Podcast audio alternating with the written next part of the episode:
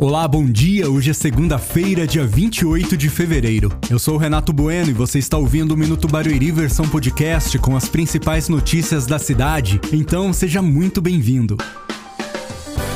Durante o período de carnaval, as repartições públicas da Prefeitura de Barueri, incluindo o ganha-tempo e as unidades básicas de saúde, estarão fechadas hoje e amanhã. Já na quarta-feira, dia 2, o expediente retorna às 13 horas.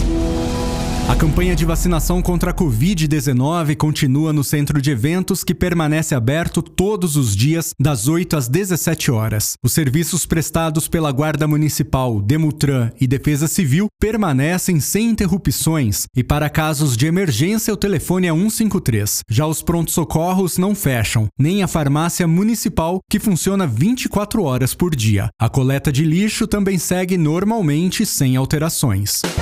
E para quem não for viajar, os parques da cidade são ótimas opções de lazer. Eles funcionam normalmente, mantendo o horário comum aos domingos e feriados. Essas foram as notícias de hoje. Você encontra muito mais nas redes sociais oficiais da Prefeitura de Barueri. Eu volto amanhã. Até lá, tchau!